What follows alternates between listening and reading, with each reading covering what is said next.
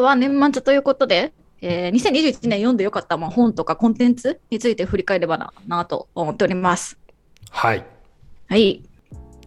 どんな感じでいきます、いきたいですか、ミキさんは。こう、たくさん、お互いにこう、なんていうんですよ、思いが溢れているばっかりに、たくさんあるじゃないですか。え、嘘、私めっちゃ厳選しましたよ。え？そんなバカな。あ、そっか。これ多いか。で、1個、例えば仮でこれ5分でいったとしたら、あれですよ、もう1日、丸1日いけるぐらいのこの、え確かに。聞ける感じになるじゃないですか。うん。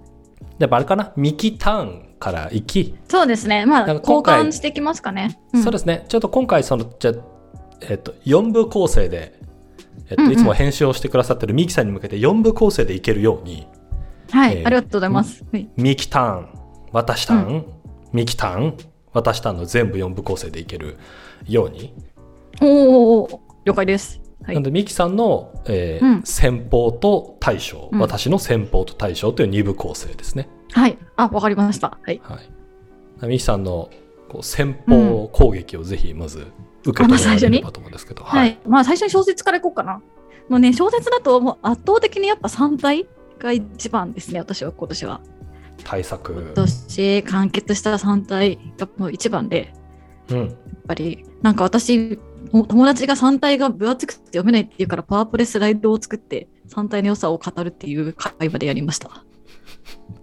なかなかの業の深い、はいそうなんですよ。その紹介したお相手の方は、なんていうんですか、うんうんどのくらいの理解度というか、あ全でも普段小説とか全然読めませんみたいな人だったんですけど、うん。だからなんかあの小説の中身を語るとかじゃなくて、なんか本のボリューム感とか、どのくらいの気持ちで、あの心構えで読めばいいかみたいなこととかを整理して、なんか読みました。あの、プレゼンしました。だからこうすれば読み切れるから絶対読んでみたいな感じで。ネタバレゼロだけど、あ全然ネタバレ出るので、あの周辺の情報、なんかまずはい1巻は500ページあって、とか2巻は何何何巻何ページあってとか、大体これぐらいで読み終わってとかっていうのと、あとそのオバマ大統領がこの今年読んでよかった一冊とかに選ば選んだから売れたんだよとか、うん普通小説っていうのはこう50万部とかやったらすごいんだけど、2900万部売れてるんだよとか、ファクトをいっぱい積み重ねて、ちょっと外堀を埋めて、もう読むしかないでしょって、年末読むでしょって言って読ませました。どうなんですかね、3体、その全5冊あるじゃないですか。はい。第1巻と2巻、3巻、上下巻あるので、上上 5, 下5巻あると思うんですけど、どれぐらいかかりました、ミキさん、この3体、まず。私2週間くらいかかったかな、もうなんだかんだ。それでも2週間で行く、うん、面白かったから。なかなかの一気読みですね。でもほ多分本当は、本当に時間あったら私結構4日ぐらいで読み終わったと思うんですけど、なんかちょうど忙しい時期だったんで、が我慢して、なんか1日2時間ぐらいとか時間作ってちょっとずつ読み進める感じにしました。忙しい時に大丈夫でした、3体の世界にこう、心を持っていく。確かにね。あの、でも、なんていうの？あのすごい忙しかったから3体が癒しだった。明日も3体読めるから頑張ろうみたいな感じで頑張ってました。まあ、確かにオバマ大統領も読んでたんだもんな。そうそう、オバマ大統領が読めるのにお読めないとかあるって感じですよね。確かに。確かに。忙しいから読めないのを言い訳全然使えないっていうやつですね。ミキさんってそもそも SF はたくさん読むんでしたっけ？あ、読みます。あこのの結構好きですね。ハード SF っぽい、なんていうんですか、まあ、3体という名前の通り、うんうん。こう、物理ど真ん中というか宇宙ど真んはいはい中みたいなはいはい。テーマじゃないですか。そういうのも結構、そのウェルベックとかが好きだったので、あれ、ウェルベックはハード SF っていうかあれなんですけど、でもどう、まあ、普段でも読んでるのは伊藤計画と小松崎夫と筒井康隆が好きって感じだったんで、確かにソフトな SF を読んでたかもしれない。でも久しぶりにこうハードな、こんなにこうスペクタクルな体験をもたらしてくれる SF を読んだと思って、あの久しぶりに思い出した子供の時とかってすごい夢中に本とか読んでて、本を読んでるんだけど、なんかこう全部吹っ飛ばされる世界に自分だけみたいな感覚ですごい没入して読んでたなって思ったんですけど大人になって久しぶりにその体験をもたらされてましたね3体によって。そんなに我々こう、パワーのあるポッドキャストチャンネルではないので、うん。もうネタバレする前提で言うと、はい。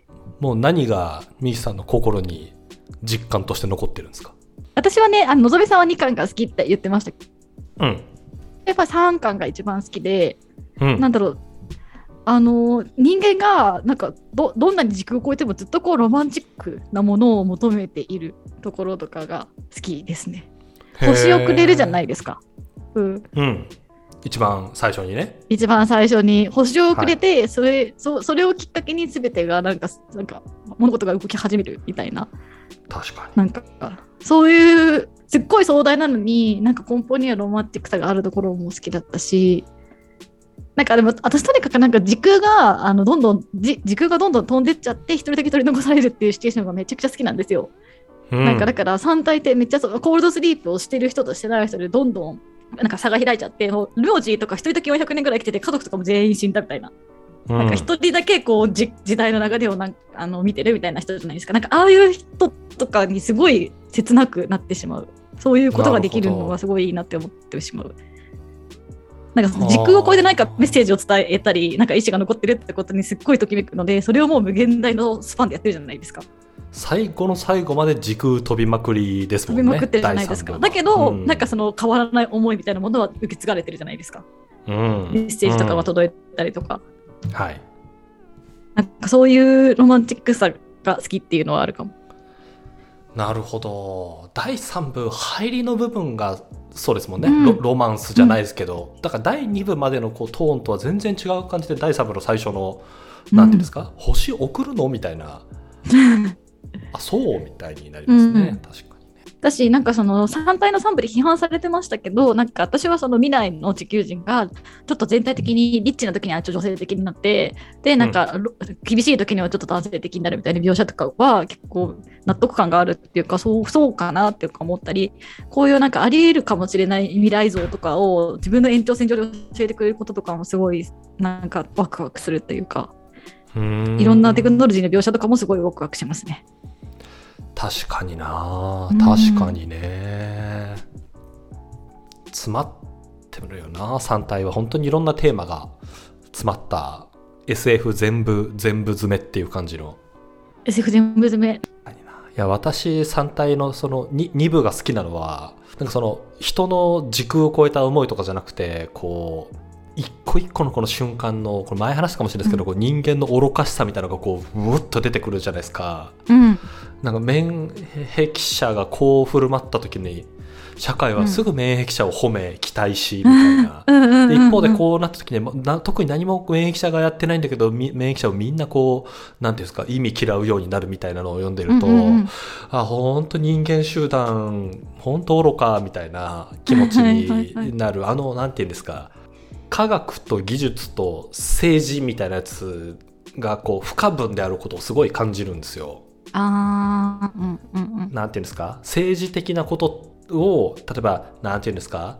えーっと根回しをしたくないからこういう仕事に就きましたとか、逆に私は科学のこととかは何もわからないから、えーこういう仕事を文系職やってますみたいな人っていると思ういるんですけどいやなんか不可分だよなっていうのはすごく3体の2部を読んでいると感じることが多くて好きでしたね3体の2部。うん確かに生々しかったな。ねうん。でも確かにそれをさ、3部でもさ、あのなんか、チュンシーが間違えてさ、選択しちゃってさ、もう翌日に全滅みたいなこととか あったりとかうんしましたよね。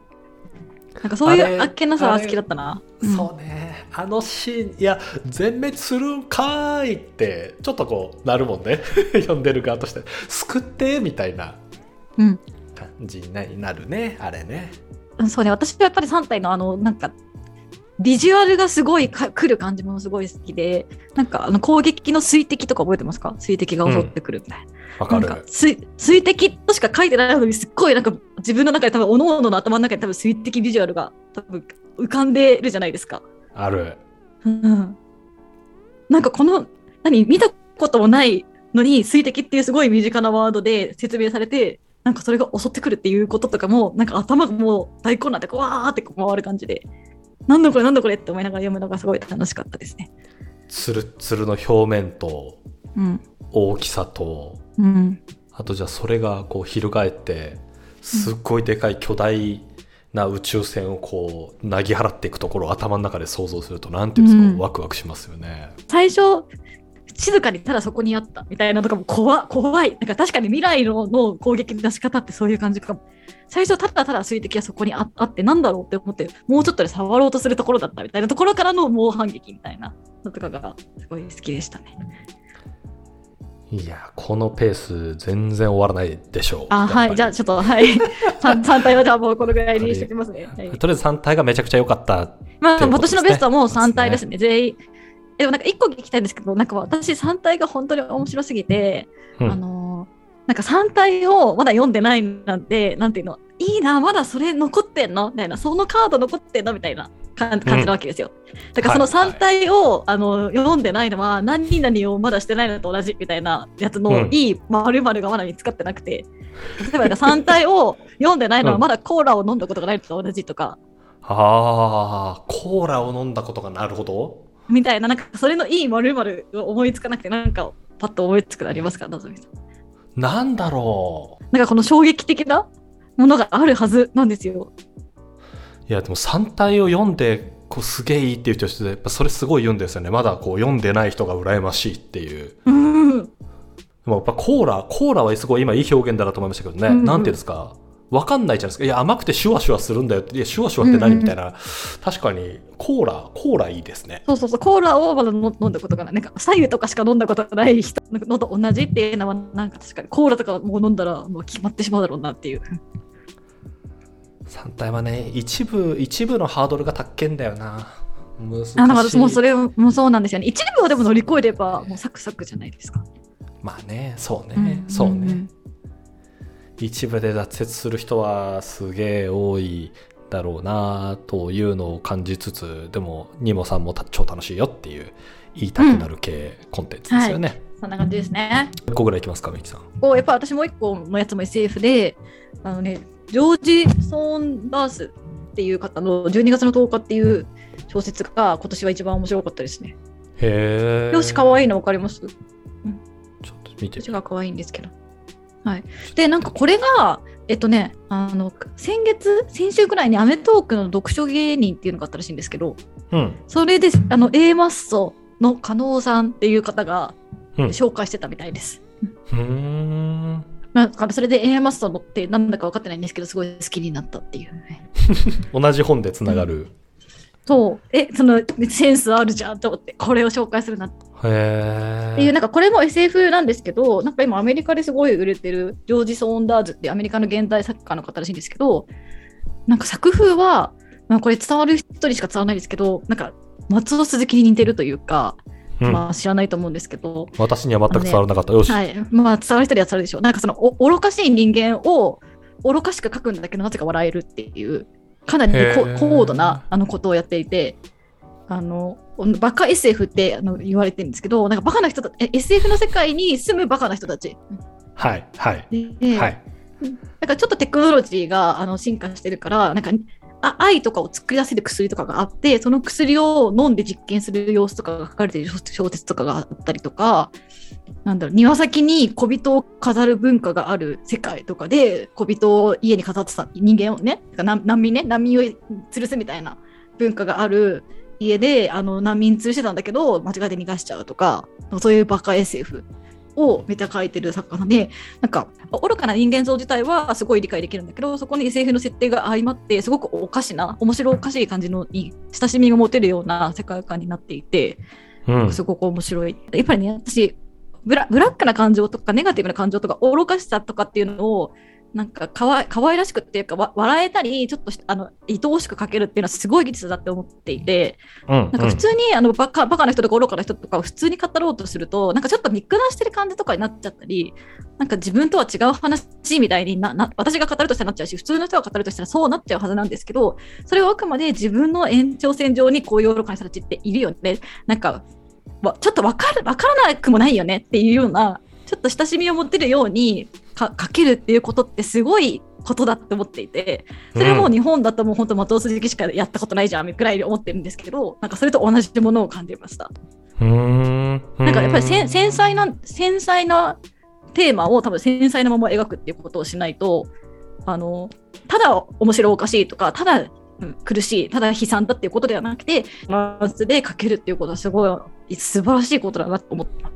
短編集なんですね、この12月の10日。短編集なんでそうすごい読みやすいです。おすすめです。表紙も可愛いです。インテリアにもぴったりです。確かにこれ一個一個いろんなモチーフが表紙にあるじゃないですか。あのスカートから出ている足とかそこに巻きついているベルトみたいなものだと家と、うん。なんだろう十字架とピエロの仮面とみたいな、これ一個一個あるんですけど。釣りとうん。あ薬とね。そうです。うん。この辺は全部話の中中身との関わりっていうのが中があるんですか。そうなんです。なるほどね、うん。なるほどなるほど。一個ずつテーマがあるんだね。うん。この翻訳の、はい。翻訳をされてうんうん。る岸本幸子さんってなんかどっかで見たことあるな。エッセイとかも書かれててあるしはい。あでも翻訳家の中でかなり有名ですよね。うんうん。なんかいろ、どこか別のとこでもお見かけをしたようなお名前の気がする。あ私岸本さんって私と中高が一緒なんですよ大先輩なあんですけどはい前なんかこの話した？ま前も岸本さんの話をした？中高の先輩まあなんかどっかでだ自慢したことあるけどあ、なるほどね。そうそうそう。だから、密かになんかや嬉しい、誇らしい先輩として勝手に好きですね。こういう SF って訳すの超難しいでしょうね。そうなんで、でもこれ、今回特にこの翻訳力が炸裂してて、なんだろう、あの、ディズニーランド的な、なんか遊園地のテーマパークのキャストをややってるみたいな設定の、あの SF とかもあって、そういう時はになんか薬を飲むと、その中世の騎士になりきれるみたいな、あの、薬があって、それの飲むと、もう言葉が中世の騎士っぽくなっちゃうっていうのがあって、そこをちゃんと古文帳に訳されてて、拙者なんとかでソロみたいな感じで訳してたりとかして、これ日本語力求められてるって思いながら読みました。へえ、めちゃくちじゃゃすげえな。だんだんしかもそれが溶けてっちゃうからゴゴリゴリのあの中世の騎士っぽいあのさやつからだんだん乱れてっちゃって元に戻るっていうのをきっちりやり遂げてますね翻訳も楽しめると思います。いやなんかアルジャーノンに花束をやった回でもこうんううん話しましたけど、あれはなんか翻訳、翻訳命みたいなとこあるじゃないですか。うんうんひらがなで全部書くっていうところに意思決定をするとか、うんなんか今のテーマを聞くと、なんかこの本にもそういう妙味が、なんですか、翻訳の腕の見せ所みたいなシーンがたくさんありそうな感じがすごいしますね。そうですね。うんうんうんうんへえ、楽しめそうん、あのすぐ読めるし本当に短編10個ぐらい入ってて一編本当に20分とかで読めると思うのでちょっとずつトイレとかで読むのもいいと思います。う。いいですね。これ単行本、とりあえずウィッシュリストにこれを入れた。はいそんな感じですね。なるほど、いいじゃないですか。はいうん。でじゃあ、あともうちょっとさらっと私の小説3個しか選んでないから、もう1個うん紹介して、のぞみさんのターンに行こうと思います。OK。はい。私がなんかもう1個選んだのが、えっと、3体も、その、ジョージ・ソーンダーズの12月の10日も、今年出版されたもの、あの、日本、日本語ではね、今年出版されたものとか、去年とかだと思うんですけど、私がもう1個選んだのは、あの、さ佐野陽子さんっていう、100万回死んだ猫。あ、待って、100万回生きた猫。生きた猫？100万回生き100万回生きた猫、うんうん。で有名な佐野陽子さんが自分のお母さんとのなんか付き合いっていうのをテーマにしたエッセイで静子さんっていう、まあ、小説風エッセイみたいなものを書いていてかなり昔に出版されてるんですけど、それを私は今年に読んで、まあすごくあなんか胸に刺さるものがあったんですよね。っていうのもなんか静子さんあの静子さんっていうのが佐野陽子さんのお母さんなんですけどあのね全すっごい仲悪いの。でなんかすごい毒親であの静子さんは。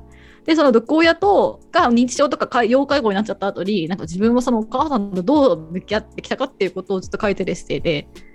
なんていうのそれをちゃんとさ自分の親子関係を冷静に見つめ直して作品にできるまでにこう整理した文章にされるってすごい大変ななんか作業が挟まってると思うんだけどなんかそういう思いがめっちゃ伝わってくるあのエッセイでなんか自分も結構親子関係悩んでたりしてたのでなんかそういうのを読んですごく癒される部分があって今年読んですごい良かったなって思った一冊でした。うーん。娘の立場から見たお母さんっていうことか。そうですね。はい。だけどもう全然嫌いで憎しみをぶつけまくってて。それ本の中でも？本の中でうん。ですごいな生々しさもあるんだけどでもまあちゃんとあのひ人が読めるように整えられていてだからあんなにハートフルな絵本を書く人でもこういうことで苦しんでたんだっていうこととかも面白かったり、もうみんな幼少期に読むじゃないですか、100万回生きた猫って。そうね、そうね。そそういうその読んできたとかっていうのもあって、すごい面白かったですね。はあ、あそこのギャップもあると。うん、あって、うん。本の紹介の一文目が4歳の頃、繋ごうとした手を振り払われ振り払われた時から母と私のきつい関係が始まった。重ーみたいうん、そうそうそう、結構重重いです。な。はあ。もう、母を愛せなかった自責、母を見捨てた罪悪感、そして訪れた許しを見つめる物語。おーこの表紙にあるこの絵、もう多分お母さんの絵でご自身で多分描かれてるんですよね、佐野さんが。うん。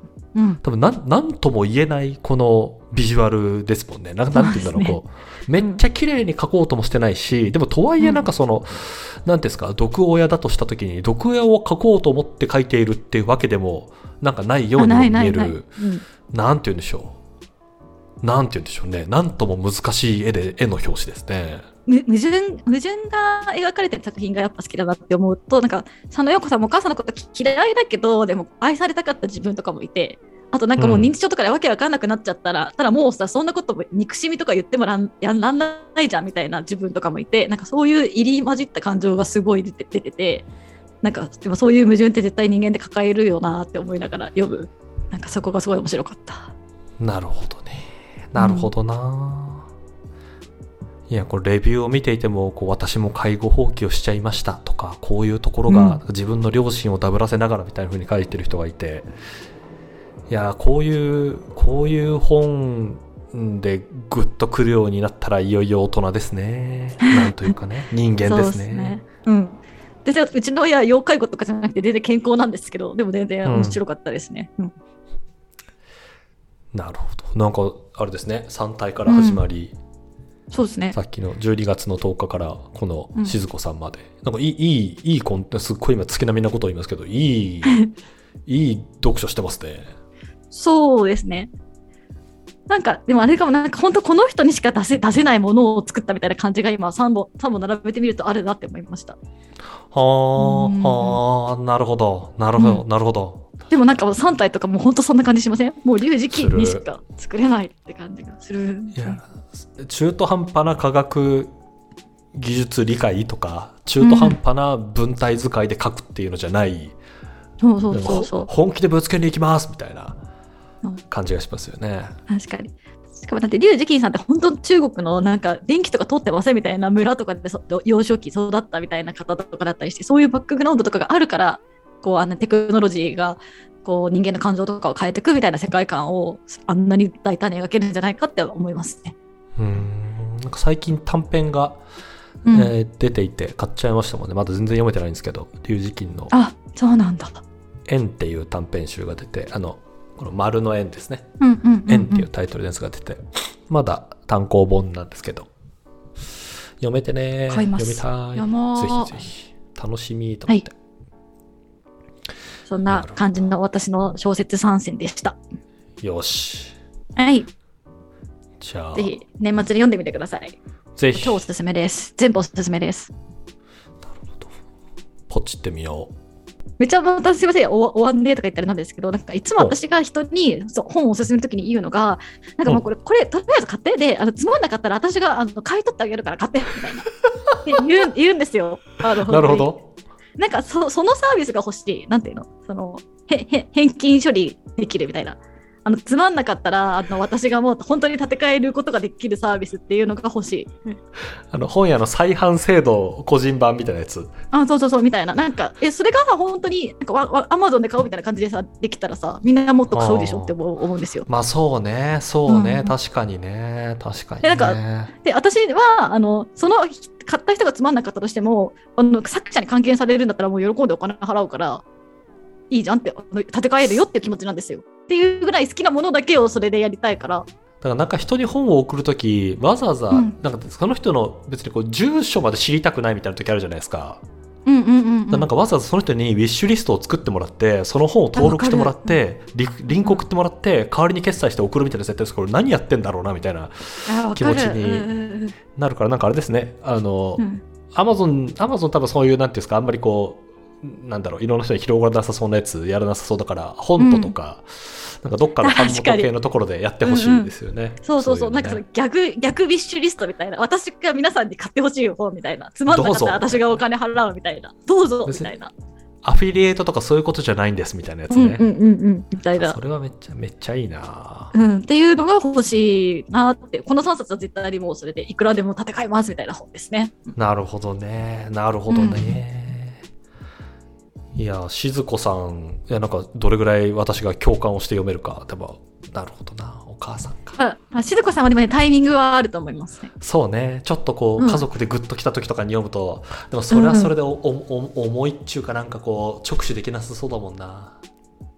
そうなんか人を慰めたい時とかによ、家族で悩ん、家族関係悩む人を慰めたいなとかっていう時とかに読むと解像度が上がるかもしれない。